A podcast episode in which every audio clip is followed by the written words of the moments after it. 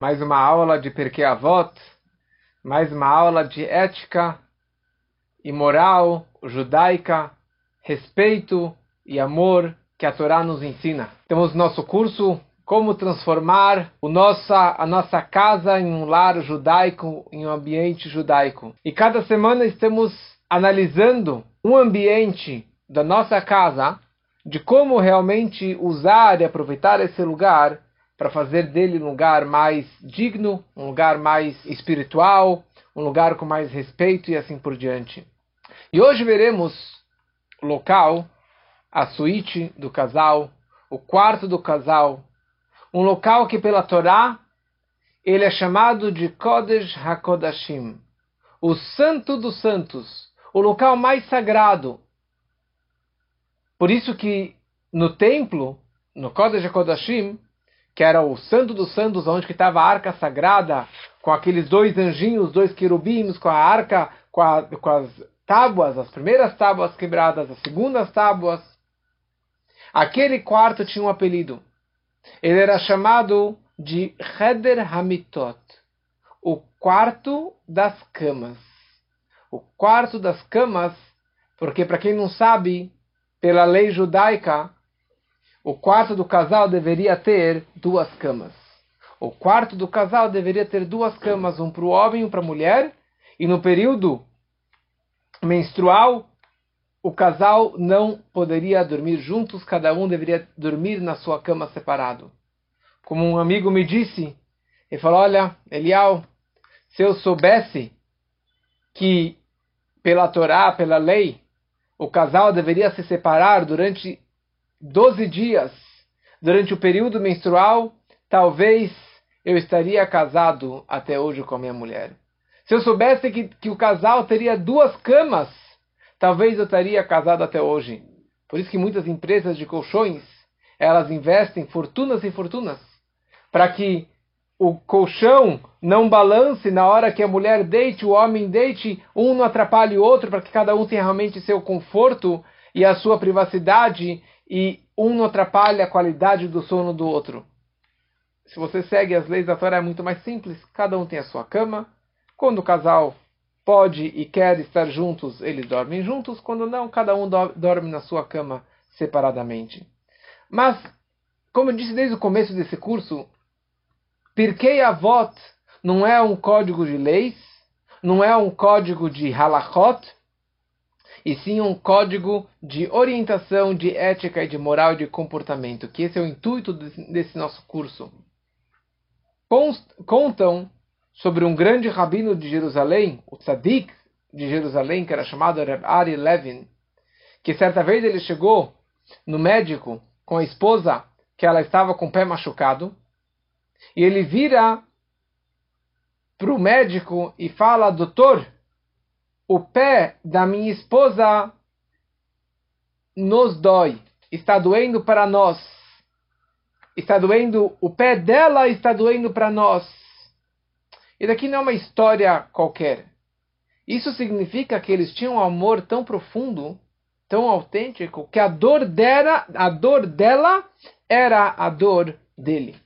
O sofrimento dela na perna dela era a minha perna a minha dor e o meu sofrimento. E é isso que veremos hoje de como transformar o quarto do casal, como ter e atrair a presença divina, amor e respeito dentro do quarto do casal, na cama do casal, de uma forma verdadeira e, mais importante, que seja um amor eterno e duradouro, e não passageiro e não temporário, como que conhecemos por aí os casamentos e as relações é, mais modernas. Para isso, é, iremos estudar hoje o Porquê Avot, Ética dos Pais, o capítulo 5, na Mishnah número 16. Quem tem o Porquê Avot, ótimo, pode abrir. Quem não tem, eu vou ler em português para vocês poderem entenderem. E aqui o Porquê Avot descreve o seguinte.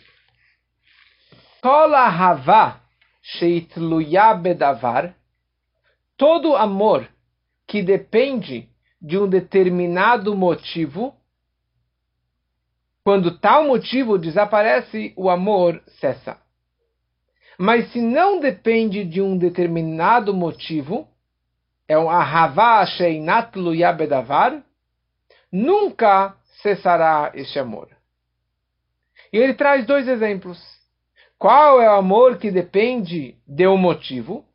É o amor de Amnon e Tamar. E qual é o amor que não depende de um motivo? É o amor de David Hamelech, o rei Davi e Jonathan. Essa aqui é a Mishnah. Então aqui ele está nos trazendo duas ideias. Existe um amor que depende de algum motivo. Existe um amor incondicional. É um amor que independe de qualquer fator, de qualquer motivo externo ou interno. Então, o amor duradouro, um amor verdadeiro, um amor eterno, é o amor que independe de qualquer motivo, de qualquer razão que seja. E ele traz como exemplo do que seria um amor que depende de algum motivo, o amor de Amnon e Tamar. Amnon e Tamar eram dois filhos do rei Davi, do Davi Amelach. Amnon, ele amava sua irmã. Ele amava Tamar, que era uma moça virgem, uma moça muito bonita, uma moça que temia Deus, uma moça é, recatada. E ele amava ela naturalmente, como com um, irmãos se amam, que é algo muito natural, um amor entre os irmãos. Porém, ele abusou deste amor e ele estava apaixonado por ela. Ele queria deitar com a sua irmã. Então ele se aconselhou com um mau amigo e ele deu para ele, olha, um conselho, falou: finja que você está doente. Dessa forma, seu pai, o rei Davi, vai te visitar. E você vai falar: papai, eu estou muito doente e eu preciso que minha irmã venha me trazer comida deliciosa para eu conseguir me recuperar, que eu realmente não estou passando bem. E o pai caiu na, na mentira do filho. Imagina o rei Davi. Chama seu, sua filha, Tamar, e fala para ela, minha querida filha, prepare um iguarias, uns pãezinhos gostosos para o seu irmão Amnon, que ele está muito doente. E ela, pombinha, bobinha, foi lá com todo amor que ela tinha pelo irmão, cuidar do irmão, deu para ele a comida. E quando, ele che quando ela chegou, ele estava assim muito empolgado. E ele falou: Peço que todo mundo se retire. Todos os empregados, todos os funcionários, todo mundo saísse daqui, porque eu pensava que ela ela me alimentasse e ela foi lá e deu para ele a comida. E daí ele começou a conversar, pediu para ter uma relação com ela. E ela falando que vergonha, imagina meu irmão, eu não posso, eu sou sua irmã, sua irmã não posso ter essa relação com você, o vexame para mim é um pecado contra Deus. E olha só, nosso pai, o rei Davi, você fazer uma coisa como essa, mas não adiantou nada que ela falou, ele estava louco, ele estava já é, dominado pela, por esse desejo, e ele abusou da sua irmã. Dia seguinte, ela destruída, ela muito chateada, ela voltou para a casa do pai, rei Davi ficou sabendo, o irmão dela ficou sabendo, Avshalom. Mas o que interessa aqui é que no dia seguinte, Amnon, ele já não somente que não amava mais ela, mas ele começou a odiar a sua irmã, mas ter muita raiva da sua irmã, mas muita, muita raiva e ódio contra a sua irmã Tamar. Ou seja, ele tinha um amor natural por ela, um amor normal e saudável entre os irmãos, mas ele abusou deste amor. E ele usou, na verdade, um amor que dependia de algo, um amor que dependia de um determinado motivo pelo corpo dela. E isso acabou destruindo o amor natural entre os irmãos, e pelo contrário, acabou virando um ódio, uma raiva dele por ela. Aqui nós temos mais uma história, ligado também com o rei Davi. E ele fala aqui que seria um amor que independe de qualquer razão. O que, que seria um amor que independe de qualquer motivo? O amor do rei Davi com Jonathan. Jonathan era filho do rei Saul, que reinou antes do rei Davi. Toda a história do rei Saul que perdeu seu reinado porque não destruiu o povo de Amaleque e assim por diante. Então Jonatan era filho do rei Saul que odiava o rei Davi. Mas ele, naturalmente, eles não se amavam. Eles não eram irmãos, não eram parentes, e pelo contrário, ele deveria ser o maior inimigo do rei Davi, porque o meu pai odeia você. Então, naturalmente, não havia este amor entre eles. Não havia um determinado motivo, uma razão é, que puxasse esse amor entre eles. Mas eles trabalharam, eles desenvolveram e foram contra esse ódio do pai, do rei Saul, e eles acabaram virando best friends, melhores amigos, e desenvolveram esse, esse connection profundo, verdadeiro, autêntico e eterno. E aqui já temos uma primeira lição de moral, uma lição de vida para a nossa vida. No amor, numa relação, o início dessa relação, desse amor, não é o mais importante. Por que eu amo essa pessoa? Não é o importante não é porque eu gosto do penteado, ou da aparência, ou do corpo, ou da roupa, ou da conta bancária, ou do carrão que aquela pessoa tem. Não é esse o importante. O mais importante é que o homem tem o poder de mudar, de modificar este amor num, num, numa situação futura. Mais para frente, você pode aumentar esse amor, você pode modificar e você pode intensificar este amor, apesar que no começo talvez não seja esse amor ao máximo. Então, veremos aqui, primeiramente, a primeira frase aqui da Mishnah do Perkei Avot. Um amor que depende de algum motivo. E essa frase tem duas versões de como que devemos ler essa frase da Mishnah. O Rambam, o Maimonides, ele acrescenta uma palavrinha nessa frase. Ele fala Ahavá atluya bedavar batel. Um amor que depende no motivo batel, nulo, insignificante. Então, este amor que depende de um motivo nulo, insignificante, então, da mesma forma que isso é algo, um motivo nulo, então esse amor também vai se anular com o passar do tempo. Ele também vai cessar, também vai se dissolver. Ou seja, o que, que seria um, um, algo nulo? O que, que seria um motivo nulo? É algo que não perdura para sempre. É algo que não é verdadeiro e que não tem raízes e que realmente ele em algum momento ele vai se anular. Se fosse algo duradouro, o amor seria duradouro. Mas sendo que é algo nulo, então esse amor também vai se anular. Um amor nulo, algo nulo, o motivo nulo é tudo que tem a ver com esse mundo físico e material. Porque tudo nesse mundo ele termina algum dia. Ele se anula, ele morre algum momento. Então, mesmo o plástico pode demorar 400 anos, 450 anos, e o plástico também vai se decompor. Então, se a pessoa fez uma plástica então é um amor plástico. se, se, a pessoa ela fez uma plástica, não é um amor verdadeiro. Você está interessado pela plástica que aquela pessoa ela fez. Não é algo eterno, não é algo essencial. Tudo se decompõe na natureza. Tudo se decompõe e termina neste mundo. Então, todos os fatores materiais são fatores nulos, são motivos nulos e motivos que se anulam e que cessam. Então, se é dinheiro, se você tem um amor por aquela pessoa pelo dinheiro que ela tem, esse é um motivo nulo. Se é pela beleza externa, é, um, é algo que se anula. Se é porque a pessoa musculosa, a pessoa bonita, pessoa de influência, a pessoa que tem um cargo importante no banco, a pessoa que é o CEO da empresa, isso é um motivo nulo. Porque o dinheiro vem e o dinheiro vai. A beleza vem e a beleza vai.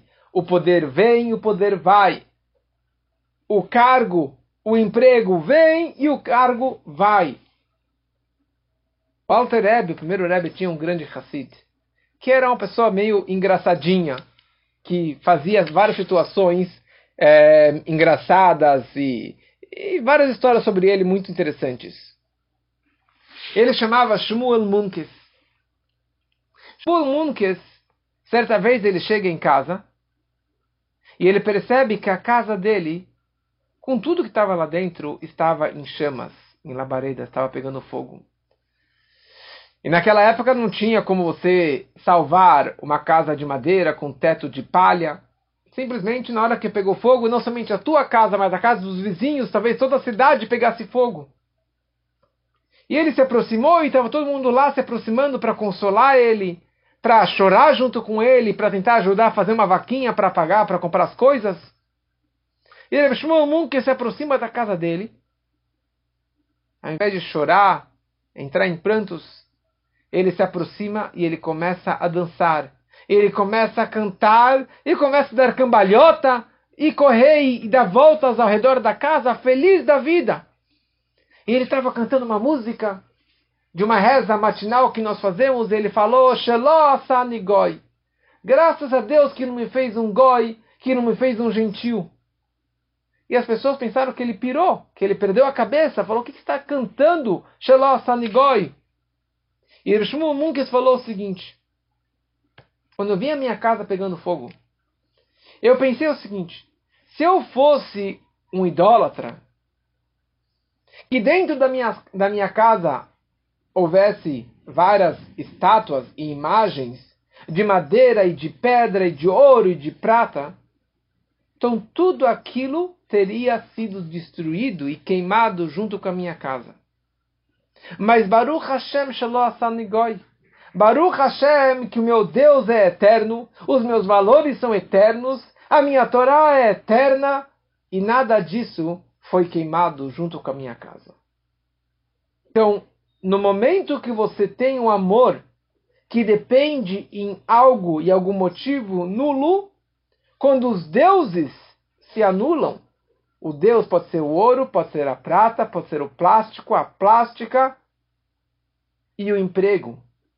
Tudo isso aqui pode ser queimado com fogo.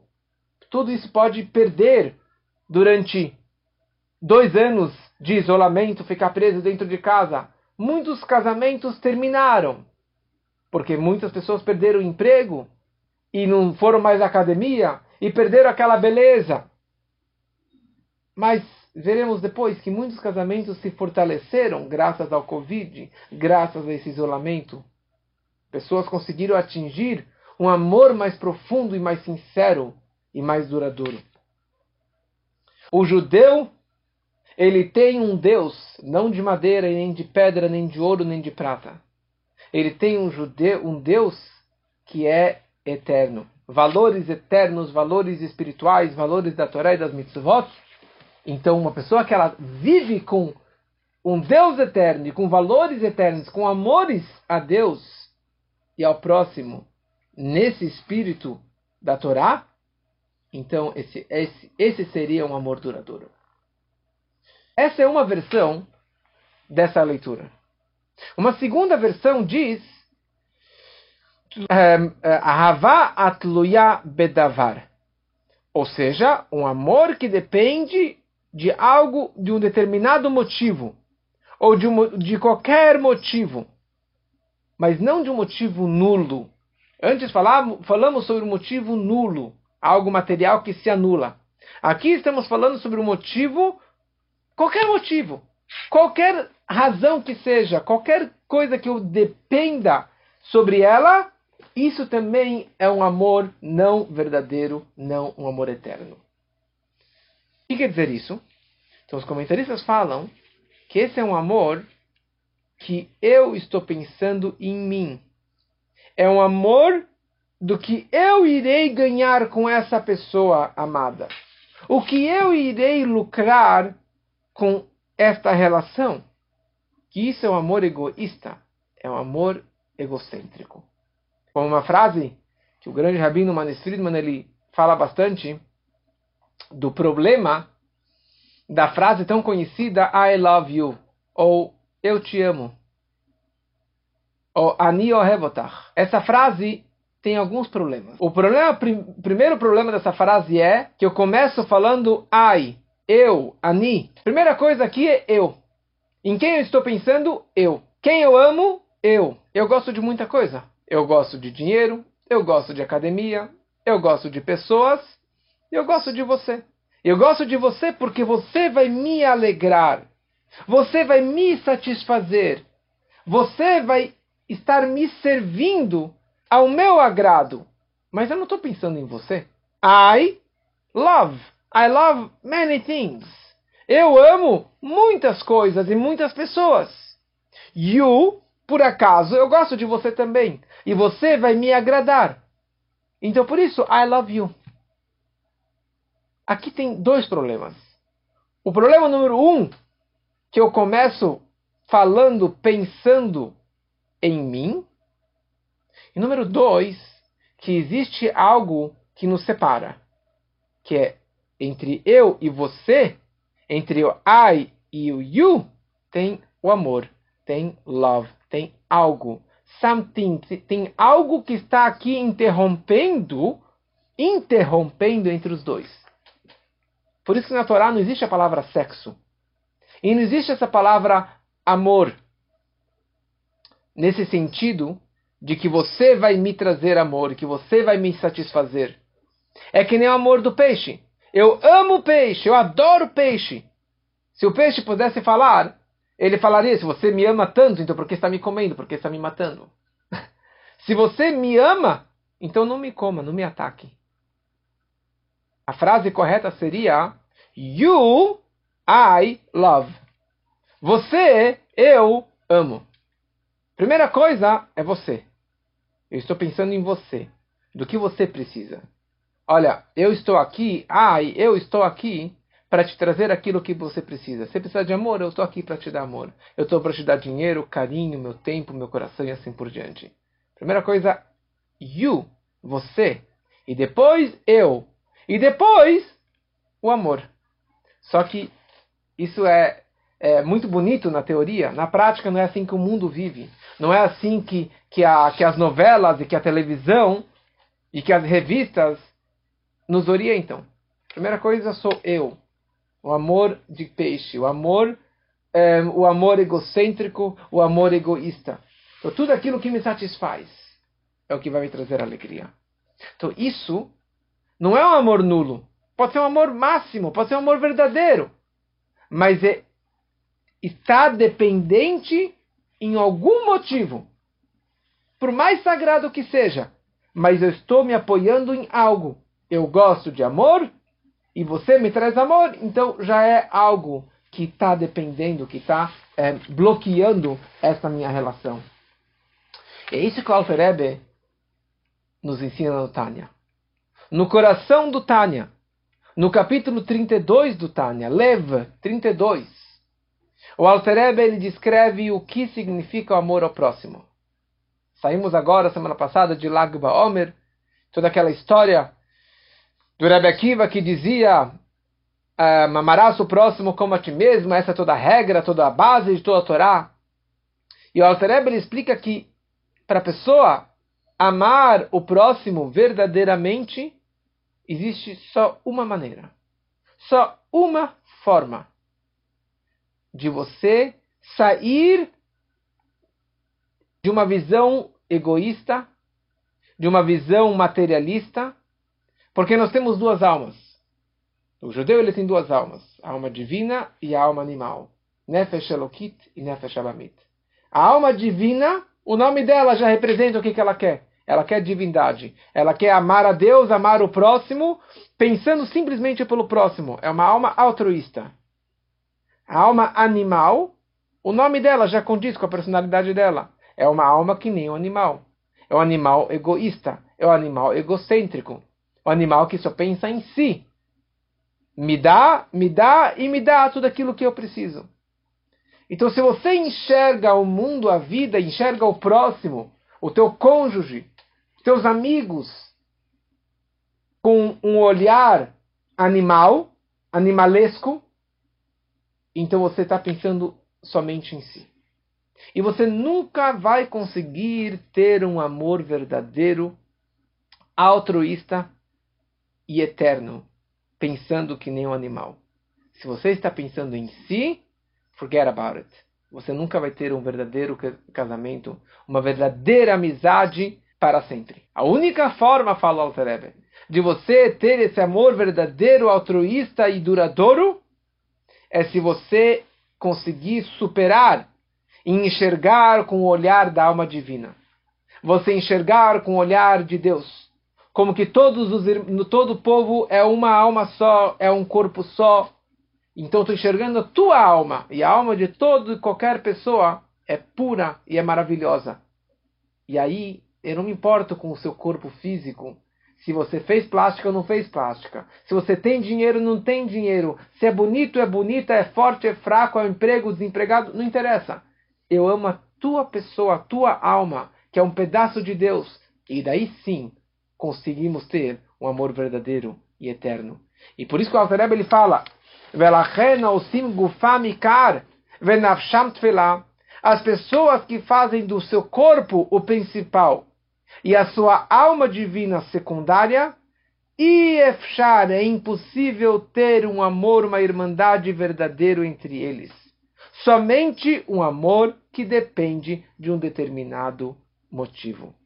É exatamente isso que a gente está falando aqui no Perkei Então isso tudo está se falando sobre a primeira parte. Um amor que depende em algo, depende de alguma razão, e algum motivo esse amor vai terminar. Agora fala Mishnah.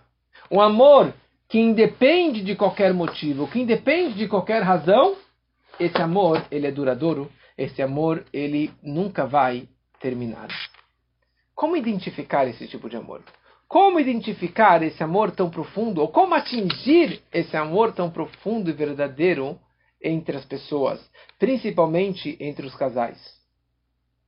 E para isso veremos hoje quatro características que podem nos ajudar a atingirmos essa verdadeira amizade, irmandade e amor.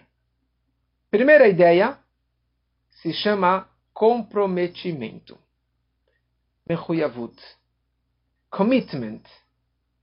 De você ter esse compromisso com aquela outra pessoa. Maimonides descreve sobre a grande novidade do Matan Torah, da outorga da Torá no Monte Sinai, que será semana que vem, na festa de Shavuot, sábado à noite, domingo da outra semana, é a festa da outorga da Torá há 3.334 anos. Essa que é a comemoração de Shavuot. E o Maimonides ele questiona qual a novidade do Matan Torah. Porque antes da outorga da Torá, nós já éramos é, hebreus, já seguíamos várias orientações de Deus, já tínhamos uma conexão com Hashem. Então qual a grande novidade do, da outorga da Torá no Monte Sinai? E ele fala o seguinte, a grande novidade se expressa na questão do casamento. Porque antes do Monte Sinai, fala o Maimonides, no momento que um homem encontrasse com uma mulher na feira e ele gostou dela, ele quer casar com ela, trazia ela para casa, tinha uma relação e pronto, eles eram considerados marido e mulher perfeito. No momento que a Torá foi otorgada no Monte Sinai, tem as regras de casamento. Ele quer casar com uma mulher, primeira coisa, ele precisa fazer um kinyan, fazer uma aquisição, um compromisso verbal perante testemunhos vão assinar uma ketubá, um, um, um documento oficial. Ele tem que consagrá-la com uma aliança. Tem que fazer uma cerimônia debaixo da roupa. Tem que fazer toda uma questão para depois ele poder ter uma relação com ela. Daí sim ele estará casado com ela para sempre. E por outro lado, o divórcio no passado, antes da outorga da Torá, como que é no mundo não judaico, eles decidiram se separar Simplesmente ela sai de casa, eles já estão separados e ela não é mais considerada uma mulher casada e ela pode casar com outro homem. Assim que é no mundo moderno, no mundo goi, e assim que era antes do Monte Sinai, antes de recebermos a Torá no Monte Sinai.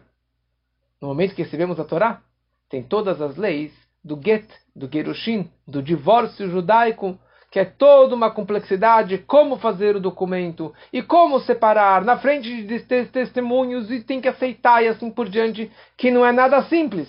Só então eles estarão divorciados. E a pergunta que muitos fazem, por que não viver da forma, nas regras, como que era antes da Matan Torah? Por que é tão importante ter tantas regras para o casamento? Né? Damos muitas aulas para noivos e fazemos muitos casamentos e eles falam, mas por que tanta regra, Rabino? Por que tantas aulas, Rabino? Eu acho que as aulas que eu dou são poucas. Precisaríamos dar muito mais aulas de orientação, de comportamento, de como de cuidar da esposa e de como cuidar do marido. A Torá nos ensina, com essa questão do casamento, uma grande regra de vida. Um amor sem nenhum comprometimento mútuo dos dois lados não é um amor verdadeiro. Se um dos dois lados não se compromete, não sente isso como compromisso, não vale nada. Ou seja, se ele casa falando, bom, se eu achar uma outra mulher mais bonita, mais interessante, um outro homem mais rico, mais bonito, eu vou me separar, vou casar com outra. Dessa forma, não tem um amor, não tem casamento, eles nunca casaram. Ou seja, o casamento nasceu no interesse e vai morrer também naquele interesse. Quando aquela pessoa, se ela perder a beleza depois de um filho, ou se ele perder o dinheiro, perder o emprego, morreu, porque nunca começou aquele casamento. Um casamento, uma relação que começa com comprometimento, isso é um amor verdadeiro. E por isso que a Torá fala: você quer casar? Aqui você tem que se comprometer. Você tem que escrever uma ketubá, um documento legal que vale infinitas vezes mais do que o documento do cartório, do que a certidão de casamento, que não vale nada e nem a certidão de divórcio. Essa é uma questão é, técnica. Mas o que vale no casamento judaico é a ketubá. E ali está descrito todas as obrigatoriedades que o homem tem com a mulher. E as obrigatoriedades da mulher com o homem. E se ele quiser divorciar, ela tem que pagar X de dinheiro e valores e assim por diante. Ou seja, aqui tem um compromisso tem um comprometimento dos dois lados.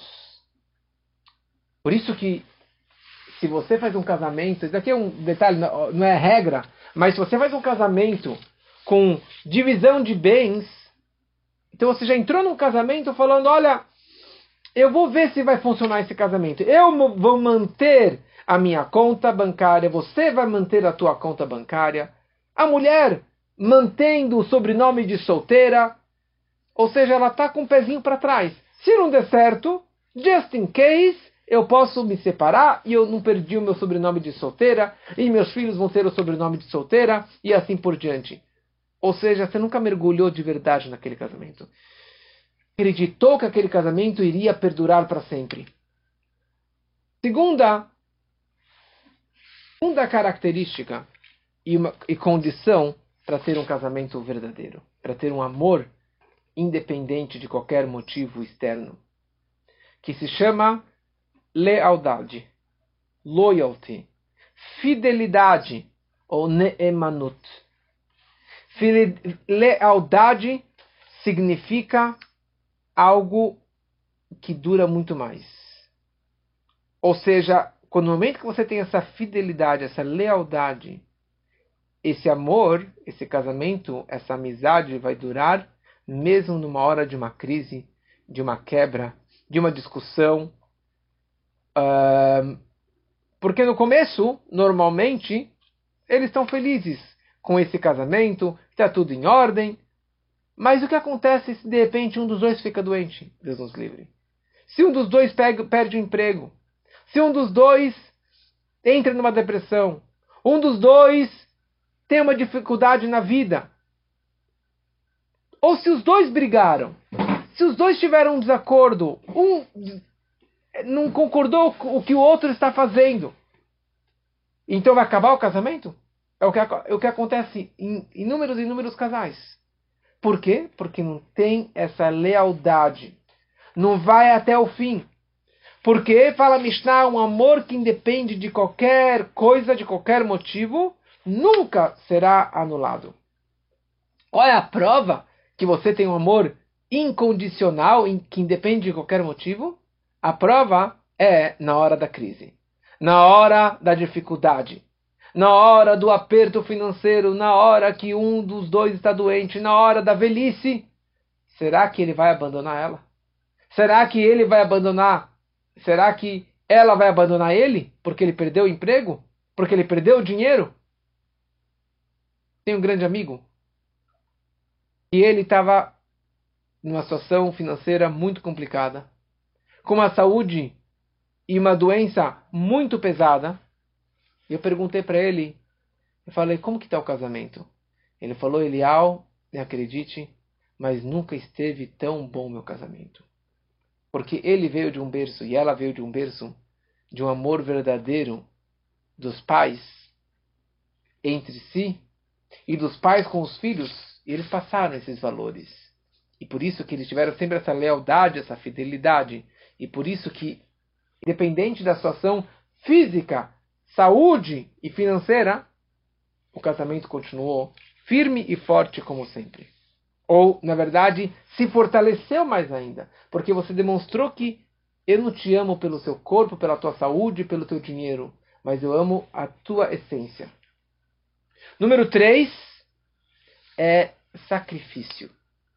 Sacrifício no sentido de você estar pronto de se sacrificar pelo próximo. Sacrificar significa abrir mão do meu tempo.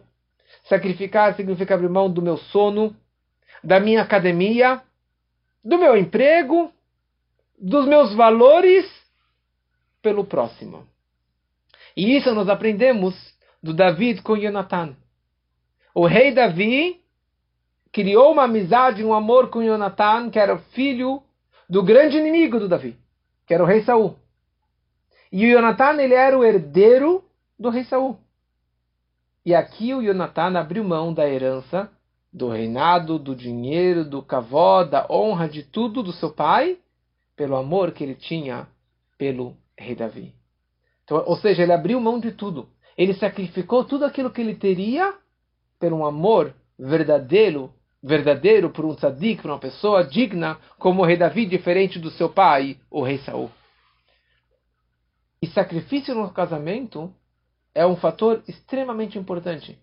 Uma vez um, um jovem que estava tendo muitas brigas, ele falou, Rabino, eu já me sacrifiquei muito por ela. Eu já me sacrifiquei muito por ela. Por um lado, eu não gostei dessa frase, me sacrifiquei, quer dizer que eu estou me sacrificando por ela, eu estou fazendo por ela. Mas tem um sentido importante nessa palavra sacrifício. Porque no templo haviam vários tipos de oferendas. Você tinha uma oferenda ratat, por algum pecado, uma oferenda olá, que ela toda era queimada no altar, uma oferenda por achar, por via das dúvidas se eu pequei, ou uma oferenda por shlamim, para fazer as pazes com Deus. Ou uma oferenda simplesmente para trazer um presente para Deus. E essa é a nossa forma de nos conectarmos com Deus, através dessas oferendas, em qualquer uma dessas situações. No nosso casamento, a nossa casa, que é um pequeno templo, também precisamos fazer esses sacrifícios. Se eu pequei, eu tenho que trazer um presente e uma oferenda, eu tenho que me sacrificar para demonstrar que eu te amo e, e, e para você me perdoar, você tem que saber que eu realmente te amo. Estou disposto a abrir mão de tudo por você. E tem situações que eu tenho dúvidas se eu pequei, eu errei. Na via das dúvidas, traga um buquê de flores, traga um presente, saia para jantar, faça um carinho, faça alguma coisa para você se sacrificar, demonstrar que você realmente ama aquela pessoa. E tem situações que você realmente se queimou. Que você traiu aquela pessoa, traiu a fidelidade, traiu os valores da, da relação, então você tem que trazer um sacrifício olá, holocausto, ou seja, você tem que se queimar totalmente, você tem que se sacrificar por completo, abrir mão de tudo que você tem para conseguir agradá-la, agradá-lo, para você conseguir rever e refazer essa relação e esse amor. E tem situações que está tudo na paz, se amam, se respeitam, mas de vez em quando é bom trazer um buquê de flores, de vez em quando é bom trazer algum presentinho, mesmo que está tudo em paz. Porque isso é uma forma de você expressar o seu amor, o seu respeito por aquela outra pessoa. O tempo está passando, eu queria falar agora a quarta condição ou característica para um bom relacionamento incondicional. Chama kavod, honra e respeito pela outra pessoa. Acabamos de passar por Lag Baomer. E Lag Baomer falamos na semana passada que o Rabbi Akiva tinha 24 mil alunos e todos morreram. Por quê? Porque eles não deram kavod zelazé, honra e respeito um pelo próximo. E nós questionamos semana passada se Rabbi Akiva, o slogan, a frase da vida dele era amarás o próximo como a ti mesmo. Todo, então todos os 24 mil alunos deveriam seguir essa mensagem. E como que eles morreram? Não faltou amor um pelo próximo. Não está escrito que eles não deram amor um pelo próximo. Está escrito que Lonagu kavod zelazé. Eles não deram kavod, honra e respeito um pelo próximo. Cada um interpretou a mensagem do mestre da forma que ele entendeu. E eu te amo tanto então eu quero que você entenda da minha forma. Que eu entendi a aula, não da forma que você entendeu. Você entendeu errado. Eu te amo tanto que eu gostaria e eu quero forçar a barra para você mudar a tua forma de pensamento, de comportamento. Talvez isso seja um amor, mas é um amor egocêntrico. O fato é que você não está deixando o outro pensar da forma que ele pensa, se comportar da forma que ele pensa, isso é falta de respeito, é falta de honra, falta de kavod. Acontece direto nos relacionamentos. Pessoas pensam que eles casam um com o outro para mudar o próximo, para ensinar o próximo como se comportar, como ser uma pessoa mais digna, como fazer dinheiro, como cuidar da saúde. Não, deixa eu vou te ensinar como você deve cuidar da sua saúde. Você está muito gorda, então você tem que emagrecer, você tem que ir na academia. Não, você tá, é, é, você não está ganhando dinheiro por causa dessa forma. Da... Você tem que fazer do meu jeito. Isso se chama talvez um amor, mas amor egocêntrico. Mas kavod, honra e respeito aqui não tem. Casamento significa você casar para respeitar e amar o próximo da forma que ele é. E honrar a pessoa da forma que ela é, da forma que ela pensa. Se você discorda, então nem case com essa pessoa. Se você não vai conseguir honrá-la e respeitá-la e amá-la da forma que ela é, nem entre neste casamento. Pode ser uma coisa boba. Então você é uma pessoa boba que se apega a esse detalhe. Mas você não, nunca case pensando que você vai mudar e transformar e educar aquela pessoa. Talvez a única pessoa que a gente possa mudar e reeducar é a nós mesmos. Nem nossos filhos é tão difícil, mas a única pessoa que eu posso mudar e educar é a mim mesmo. Quem dera que eu pudesse fazer isso. Mas para você manter um bom casamento, é você aceitar da forma, do jeito que o seu cônjuge é. Um verdadeiro amor entre amigos é você respeitá-lo da forma que ele é e não da forma que eu sou, da forma que eu penso. Por isso, o Maimônides, ele descreve nas leis de casamento. Fala o Maimônides o seguinte: Nossos sábios nos orientaram, nos ordenaram que o homem deve honrar a sua esposa mais do que o seu próprio corpo. E ele deve amá-la como tanto quanto o seu corpo, ou assim mesmo. E se ele tem muito dinheiro, ele deve fazer pelo bem-estar dela de acordo com a sua situação financeira. Mais um ponto: ele não pode impor medo e temor sobre ela, dar broncas e impor regras. E é isso que nossos sábios explicam. Ele deve conversar com a sua esposa com tranquilidade, não ficar chateado com ela e não ficar bravo com ela. Isso é o lado do homem com a sua esposa. E assim também nossos sábios ordenaram que a mulher deve honrar o seu marido demasiadamente. Muito. Yoter midai. E, e ela deve temê-lo ou reverenciá-lo. E ela deve obedecer e seguir a, a, a forma que ele pensa. A mulher deve honrar o seu marido e enxergar como que se ele fosse um ministro ou um rei. Ela deve seguir os desejos dele e se afastar daquilo que, que ele abomina.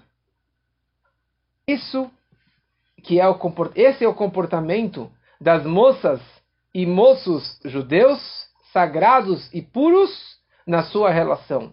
E com estes comportamentos, eles terão um casamento e uma morada feliz e bonita. Essa é a orientação eterna dos nossos sábios, por isso que eles são chamados de sábios com S maiúsculo. E para concluir a última ideia, como que você realmente merece e absorve e chega a este nível de um amor incondicional e de um amor eterno entre o casal, a única forma é ter algo maior que vai unir os dois. Porque homem e mulher naturalmente são opostos uns aos outros, com valores opostos. Mas a única forma é de ter alguém, Deus, o terceiro sócio, que vai juntar e unir esse casal. Ou seja, um, não basta só o amor que um tem pelo outro, não basta só a honra que um tem pelo outro, mas tem que ter algo muito maior, tem que ter a presença divina, a santidade e a Shekhinah pairando entre eles. Como o próprio Rabbi Akiva dizia, Ish zahu Shekhinah benehem. Homem e mulher, eles mereceram, a presença divina se encontra entre eles. Esse componente sagrado da presença divina é o que mantém um casal unido. Sem a sem Deus, não existe casamento. Por isso que Ish e Isha têm as mesmas letras. Aleph, Shin, Aleph, Shin. Só que Ish, homem, tem a letra Yud e Isha tem a letra Rei. Yud e a letra Rei forma Yud Kei, que é o nome de Deus. Se tem o nome de Deus entre o homem e a mulher, aqui tem um casamento. No momento que Deus não se encontra entre o casal, o Yud e a letra Rei não se encontram, sobra a letra Alev e Shin, que significa Esh, fogo, que vai consumir e vai queimar este casamento, esse, esse relacionamento. A primeira coisa, Mishpacha, família. Para ter uma família unida, para construir uma união, o propósito do casamento significa ter filhos, significa construir uma mishpacha, como que meu avô sempre falava, mishpacha. Ou seja, não casar somente pensando nele. Por isso que a mitzvah da Torá de casar não é casar. A mitzvah é prurevu, significa ter filhos. A ordem da mitzvah é de ter filhos precisa casar para ter filhos. Hoje tem uma mitzvah de casar com os detalhes da, da Rupai, etc. Mas a, a, ordem, a primeira mitzvah da Torá é multiplicai-vos e aumentar e, ter, e frutificai-vos. E terceiro, sócio, que não basta só o homem e a mulher para ter filhos, tem que ter a brahá de Deus. Ou seja, se você enxerga o casamento como algo plural, algo que nós estamos aqui fazendo. Sim, não, não eu te amo, mas nós nos amamos, nós estamos unidos, então eles permitem que Deus esteja entre eles. Agora, se você enxerga da forma egoísta, vai ter conflitos e não vai ter é, durabilidade nesse casamento. E o segundo ponto interessante que a Torá nos ensina que homem e mulher, um judeu, uma judia, são duas metades de uma só alma, uma só Neshama. Por isso que quando Deus criou Adão e Eva, a Torá descreve Vaevarer Otam, Deus abençoou eles e chamou o seu nome de Adam. Adam, calma aí. Abençoou eles e chamou o seu nome de Adam. o nome dos dois é Adam, Adão. Por quê? Porque Adam, um ser humano, é quando que tem um homem e mulher junto, unido. Quando você tem um homem e mulher, tem dois corpos. Na verdade, cada um tem meio corpo, meia alma. No momento que eles se casam, debaixo de uma roupa, nesse momento eles estão unindo essa meia alma, essas duas meia almas, e, e voltando a ser uma alma só, completa, um pedaço de Deus. Essa união completa e eterna. Por isso que nossos sábios falam, um homem que não tem uma mulher, ele não é chamado de Adam. Se ele não tem uma mulher, ele não é chamado de Adam. E fala, Shimon Bar Yochai, a gente fala Shema Israel, Hashem Elokeinu, Hashem Echad, a união do marido com a mulher é chamado de Echad, essa unicidade perfeita. E último, e não menos importante, que na verdade seria o mais importante para ter tudo isso, é o que se chama Tarat Mishpachá, a pureza familiar. Para que Deus esteja presente entre o casal, não basta tudo isso que a gente falou até agora. Se não tiver o que se chama pureza familiar, não tem a presença divina entre um casal judaico. Pureza familiar significa o seguinte: uma mulher ela menstrua, mensalmente ela menstrua, e ela se torna impura nesse momento. No momento que ela menstruou, o casal tem que se separar de corpo. E cada um tem que ir para uma cama separada. Não para um quarto separado, para uma cama separada. O casal não pode se encostar. Mas o mais importante, o mais grave, que o casal não pode ter uma relação marital durante esse período. Ela conta cinco dias da menstruação. Depois ela faz uma verificação interna para ver se realmente parou esse sangramento ela conta sete dias puros ou sete dias limpos, e no final do sétimo dia, ela vai emergir numa mikve, numa casa de banho pura, e dessa forma ela estará pura para voltar a ter uma relação com seu marido. Obviamente, como já falei várias vezes, isso só se aplica para um judeu com uma judia que estão casados, é, que estão casados. Essa que é a regra, somente um judeu com uma judia que podem fazer essa regra, porque somente um judeu com uma judia que tem essa união pura e permitida pela Torá. Na verdade, essa separação que há entre o casal durante essas duas semanas ou esses 12 dias, na verdade, isso não deve afastar o casal. Fisicamente eles estão se separando, mas isso é o que vai fortalecer o seu amor e o seu respeito pelo próximo. Porque isso é uma expressão e é, uma, é, é um, um comportamento na prática desse amor que independe de qualquer motivo, de qualquer razão. A prova que você ama aquela pessoa é que eu continuo amando, rindo e respeitando e honrando durante todos esses 12 dias, essas duas semanas, que eu não estou te encostando, não estou vendo as partes íntimas, não estou vendo algo que vai me, me despertar o meu, meu, meu desejo por você. E mesmo assim eu continuo te amando, te respeitando, tanto quanto ou até mais do que antes. E essa é a prova que eu amo você, a tua pessoa, e não o teu corpo, e não a plástica, e não a aparência, e não o dinheiro. E por isso, que Tarata Mishpachá, a pureza familiar, nos ensina o que é um quarto do casal judaico? O que é uma relação judaica pura? O que representa uma cama kasher, uma cama judaica? Uma, duas camas, sim, duas camas separadas naquele período.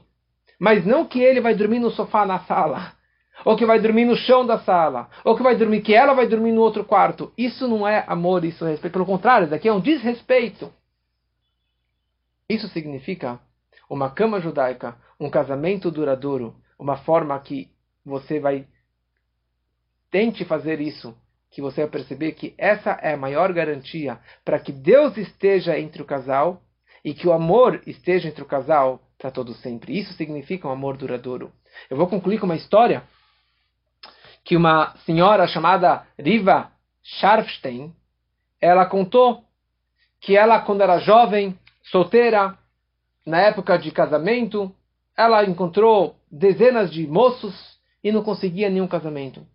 E ela entrou numa yehidud, numa audiência particular com o Rebbe.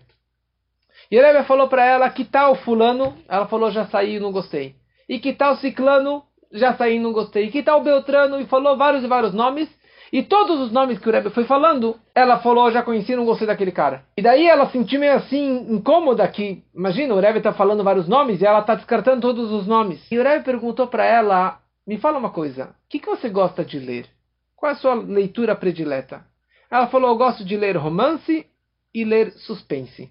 E o Rebbe explicou para ela, aqui está a razão principal do seu problema. Todos esses, esses livros de romance eles colocam, na verdade, eles escrevem um amor, uma paixão, um desejo que é impossível. Uma empolgação eterna entre os personagens que na prática isso aqui não existe. Essa descrição, essa forma que a Disney e que todas as novelas descrevem, que todos os livros de romance descrevem, não existe na prática. E isso aqui não é um verdadeiro casamento. Você está buscando jovens moços que sigam a aparência ou a descrição desses livros de romance.